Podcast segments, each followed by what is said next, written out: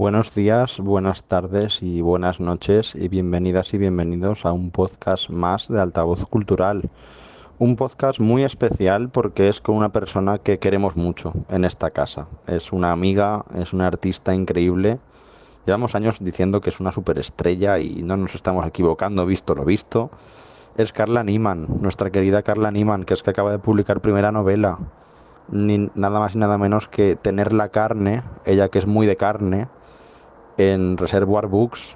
Querida Carla, bienvenida. Gracias por siempre estar disponible para Altavoz Cultural.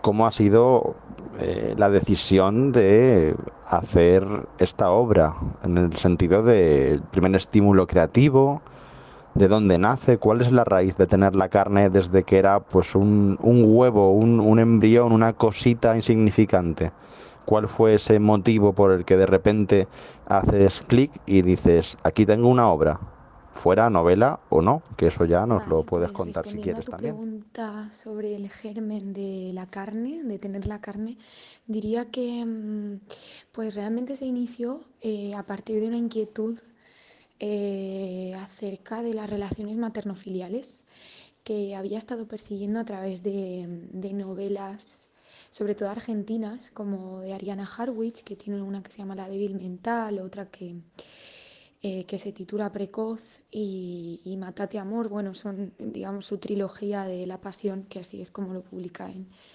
en Anagrama. Eh, y me interesa mucho eh, desde dónde lo aborda, ¿no? desde un lugar sin prejuicios, sin categorías, de dónde está lo bueno, dónde está lo malo, lo correcto, lo incorrecto, eh, lo, lo, moralmente correcto, lo moral inmoral, ¿no? Eh, sino que, bueno, pues hay como una especie de indagación en las zonas oscuras eh, del ser humano, pero eh, sin ningún tipo de, de categorías, ¿no? Como decía. Y, luego hay otras autoras como Samantha Schweblin que también lo trabajan y, bueno, pues eh, entonces a mí lo que, lo que me interesó sobre todo fue poder desarrollar o radiografiar un poco estas, eh, estas relaciones eh, y cómo madre e hija no dejan de ser casi como el mismo cuerpo, como el mismo organismo, como una especie de, de, apéndice de la otra. Y, realmente eso, eso era un poco la imagen y a partir de ahí pues se fue desarrollando más bien una obra de teatro o un monólogo o un soliloquio que yo pensé que, que iba a, acabar germinando en, en, eso, en una obra teatral, que de hecho eso ocurrió también y se planteó como tal en en el inicio, pero eh, de pronto me di cuenta de que ese monólogo también tenía algo de trampantojo, algo de narrativa de trampantojo, porque al final una persona que está hablando consigo misma constantemente, evidentemente es un monólogo, pero también hay algo de narración, porque de tanto hablar acaba narrando cosas del pasado, del presente, se coloca mentalmente en el futuro. Entonces, bueno, me interesó mucho esa primera persona. Eh, narrando todo lo que le está ocurriendo desde un punto de vista pues más emocional y subjetivo y, y sentimental hasta hechos eh, y acciones y, y, y, movidas muy trepidantes que es lo que, lo que le pasa un poco a, a esta mujer delirante. Claro, es que es puro delirio, efectivamente, es que fluye ahí un río de delirio, de locura, de idas y venidas del personaje, de la voz narrativa, que, es impresionante. O sea, cómo está plasmado son casi procesos mentales y procesos sentimentales eh, puestos ahí expresados sin filtro. Es una, es una maravilla. O sea, te lo pasas muy bien leyendo la obra y, y quería preguntarte por ello. ¿Cómo fue realmente el proceso, casi te diría físico tuyo como autora, de escritura de algo así? Porque claro, tienes que acabar loquísima, Carla. O sea, tienes que acabar igual casi que, que la protagonista de, de, de, delirada ¿no? y delirante y, con toda esa información, todas, todos esos quiebros, esos juegos infinitos de, de, palabras y de conceptos que tanto nos entretienen como lectores. ¿Cómo ha sido esta aventura? Porque eh, me parece tan divertido, tan entretenido y tan bien hecho como complejo desde el punto de vista creativo. Pues aunque pueda aparentar eh, que yo saliera de ahí también algo febril y delirando, eh, al revés, eh, creo que el personaje se presta tanto a una especie de lógica que en el momento en el que te introduces en ese mundo perfectamente estructurado, con su propia arquitectura y, em, y sus propias lógicas, no resulta tan extraño eh, ni tan descabellado todo lo que ella plantea, ¿no? De hecho, eh, es una especie de, de, universo delirante, por ponerle ese adjetivo que se ha ido repitiendo a lo largo de, de estas semanas. Es un universo que, que va creciendo eh, paulatinamente, gradualmente, entonces como que no terminas de de sentirte expulsada o fuera o ajena de, de todo aquello, no, no, no terminas de, de, entenderlo como algo extraño o diferente. Entonces, en ese sentido, yo creo que esto es, es muy paralelo a, a, lo que le ocurre al, al, lector o la lectora, ¿no? En, en mi caso, desde, desde el proceso eh, creativo, desde desde la, desde la escritura, pues eh, me fui uniendo a, a, la mente rota de este personaje, y digo roto porque, porque bueno, eh, al final los pensamientos funcionan así, ¿no? No están entretejidos ni, ni tienen una, una, lógica aparente, sino que están un poco eh, desbaratados, desbaratados y desunidos, pero en el momento en el que entiendes esto eh, y vas adentrándote en esas justificaciones, eh, que ella va proponiendo y que va creciendo, va creciendo contigo como lectora y, como escritora, va creciendo esa locura, pues es que al final eh, acabas eh, viviendo esa especie de delincuencia con una normalidad y, es, bueno, es, es, un querer ir más allá constantemente, ¿no? porque ella se lo puede permitir, precisamente por, por lo que decíamos antes de no tener uh, los parámetros de, del derecho cívico o no tener un interlocutor o un testigo o un juez real que te esté contestando tenga la posibilidad de sancionarte, sino que estás encerrada en tu propia mente, ensimismada, pues eh, todo es posible. Entonces, bueno, pues al revés, es muy divertido, o sea, vas entendiendo perfectamente cómo funciona la locura sin, sin reconocerlo como la locura, sino como una cosa totalmente normal y, y cotidiana y, estupenda. Hay el cuerpo, además, hay el cuerpo cuando se trata de Carla Niman, hay el cuerpo. Hay el cuerpo porque venimos de Líquida Tuya y Vertebrada, entre otros, entre otras obras, pero la más reciente, poemario fascinante, igualmente, y que tenía pues mucha de la carga que ya veníamos vislumbrando en tus trabajos anteriormente en torno a al cuerpo, a los fluidos, etcétera, al organismo como, como ente complejo y, y fascinante, ¿verdad? Eh, quería preguntarte por esta relación, querida, por cómo ha sido, mm, en este caso, el tratamiento del cuerpo en tener la carne, porque hay mucho cuerpo, hay mucha carne, hay muchos fluidos, hay mucho de todo, hay, es, es muy de Carla Niman esta obra, y eso mola mucho, el tener ya una, de algún modo, unos rasgos y una identidad y unas temáticas y unas cuestiones más o menos que, que van eh, guiando al lector, eh, que, el lector que ya es lector tuyo, hagas lo que hagas. Y, y, creo que mola mucho el, identificar cosas que por una parte esperas que sucedan o que, o que haya elementos, ciertos elementos en tus novedades literarias. Y aquí, como digo, hay mucho cuerpo. ¿Cómo ha sido entender la carne ese tratamiento del cuerpo eh, frente a otras obras anteriores? Y por tanto, ¿qué conexión en general dentro y fuera del cuerpo estableces respecto de tener la carne y el resto de tu trayectoria hasta la fecha? ¿Cómo se inserta esta obra en la línea literaria, en la línea creativa que lleva Carla Niman bueno, a lo largo pues diría de años? que si en Líquida Tuya y Vertebrada hay mm, una clara manifestación de un cuerpo eh, que se quiebra hacia el otro, un cuerpo que, que, resignifica el reencuentro o el encuentro con el otro, porque al final es un cuerpo agujereado y esto eh, constata la, ruina del sujeto, ¿no? Es un sujeto que, que, está lleno de porosidades y agujeros, que se derrama hacia afuera y que está en un viaje constante hacia el otro. En, en, tener la carne creo que es más bien el duelo de esa carne o el duelo de ese cuerpo en descomposición, ¿no? que, eh, que se escapa eh, de sí mismo, pero que no llega nunca al otro eh, hasta el punto de ser huidizo.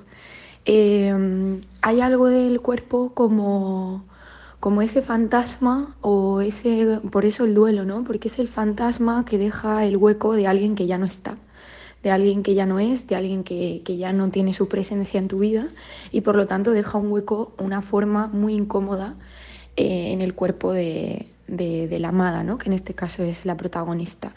Eh, ella pues eh, sufre el duelo de, ese hueco que ha dejado Bruno y eh, trata de rellenarlo pues con un cadáver, ¿no? que es el cuerpo deteriorado, el cuerpo que ya no es, el cuerpo que, que no deja de ser una rémora o un, un, residuo en descomposición de lo que fue Bruno. Y entonces pues la manera que ella tiene de poder sostener eh, a ese ser que ha huido, ese ser que la ha rechazado, es matándolo, ¿no? Eh, para poder eh, quebrar esa huidez, esa, esa, marcha, para poder congelarla casi, ¿no? Y, y poder adueñarse de, de, su presencia. Lo que ocurre es que a pesar de adueñarse de esa presencia, no deja de ser un, un cuerpo que ya no es, como decíamos, ¿no? Eh, y bueno, pues esta es la manera que tiene un poco la protagonista y la madre de, de rellenar ese hueco, que la madre también sufre un duelo. Ambas están de alguna manera eh, encadenando eh, trágicamente eh, toda una serie de vacíos, de duelos, de, de bueno, de ausencias. Y, su manera de cubrirlas es eh, teniéndose la una a la otra, pero de una manera ya casi, eh, casi hostil, ¿no? Porque eh, esos, esos huecos que han dejado otras personas, que en este caso son los hombres de su vida, pues tratan de, de completarlos con, con, un cordón umbilical imaginario que ya no existe, ¿no? Pero que intentan coser de nuevo entre las dos con los cócteles de, de, las playas o con, como decíamos antes, el, el cadáver del hombre que ya no está. Y llegamos hasta su publicación. Tener la carne está publicado en Reservoir Books. Claro, hemos visto tu trayectoria desde que eras una criatura recitadora en eventos y, cosas chulas que montábamos en altavoz y bueno, en otros tantos sitios, por supuesto, donde has podido compartir tu poesía en ese momento, que era sobre todo lo que más nos conectaba contigo. Y claro, ahora te vemos publicando en Reservoir Books y nos hacemos la pregunta de cómo ha sido para ti esta experiencia, porque al final desde fuera siempre tenemos la sensación de que el trabajo editorial es más o menos el mismo, el proceso, eh, cómo hacer un libro, etcétera. Pero sentimos curiosidad, desde luego, por saber cómo lo ha vivido en este caso la autora. Cómo ha sido entrar a formar parte de un sello tan importante, tan potente en cuanto a propuestas nuevas. De hecho, primera novela tuya y boom, o sea, esto va a arrasarlo todo, querida, estoy segurísimo que tener la carne va a arrasarlo todo y qué ha supuesto para ti, para tu trayectoria, para tu carrera literaria y también, pues, bueno, como persona que está dentro del mundo literario y lee y consume libros y que conoce a, gente que también se dedica a ello, ¿cómo ha sido para ti esta experiencia de, de publicar en Reservoir Books desde dentro? Y me guardo alguna pregunta más en la recámara para cerrar esta entrevista. Pues lo cierto es que está siendo muy sorpresivo ver el alcance que puede tener una novela si lo comparamos eh, con la poesía o con el teatro, que son textos o manifestaciones artísticas que normalmente eh, suelen llegar eh, a un público, a unos lectores y unas lectoras eh, que no son inesperadas, ¿no? sino que son bastante concretas o que se mueven en círculos que tienen intereses similares, un interés personal o profesional por la poesía o el teatro y casi viene a ser un acto social. ¿no? En cambio, la novela siento que está inserta o se inserta rápidamente en una cotidianidad eh, que no tiene que ser necesariamente o que no tiene que estar necesariamente vinculado a lo artístico. Sencillamente es una persona que va en el metro y está leyendo eh, la novela mientras eh, se acerca a su trabajo. ¿no?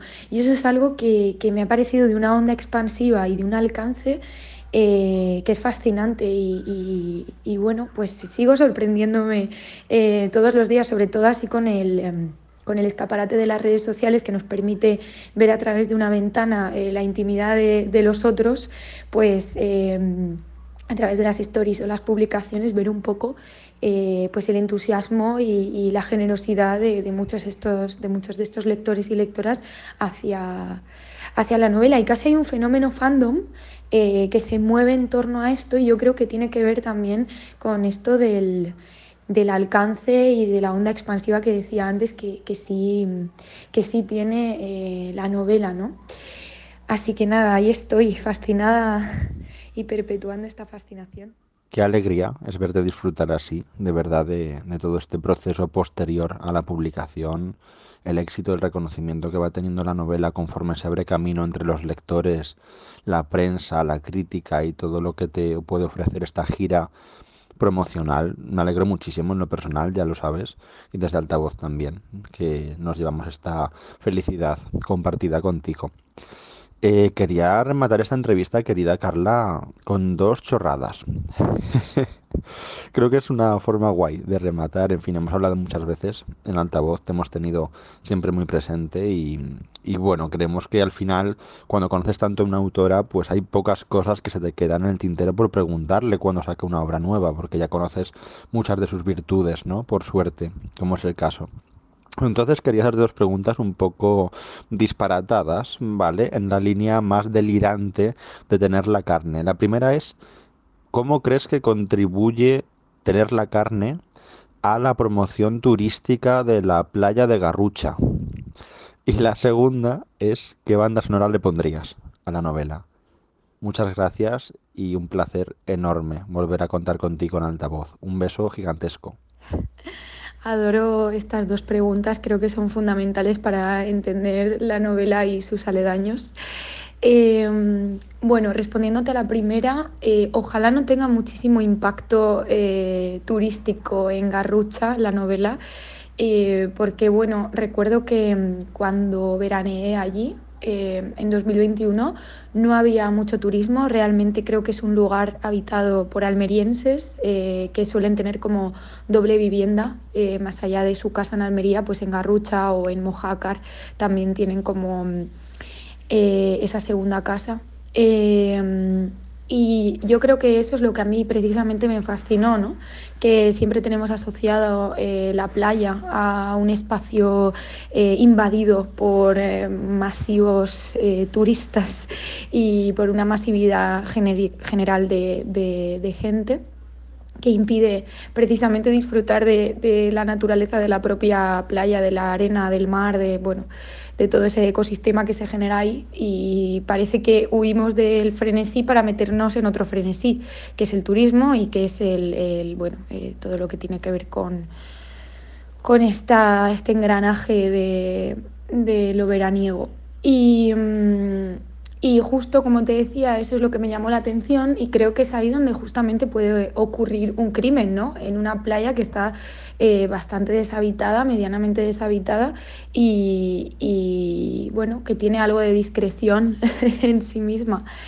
Y en cuanto a la canción, a la banda sonora que mm, asocia o que de alguna manera está vinculada a, mm, a la novela, pues te diría Psycho Killer. Eh, no la escuchaba precisamente escribiendo la novela, no sabría ahora mismo decirte qué escuchaba, aunque sí suelo poner música de fondo sin letra normalmente para, para escribir, para retomar un ritmo o una sonoridad muy concreta, pero uh, es cierto que cada vez que escucho Psycho Killer me acuerdo muchísimo de la protagonista, así que eh, pongamos que, que, Psycho Killer es eh, la banda sonora o el espacio sonoro de...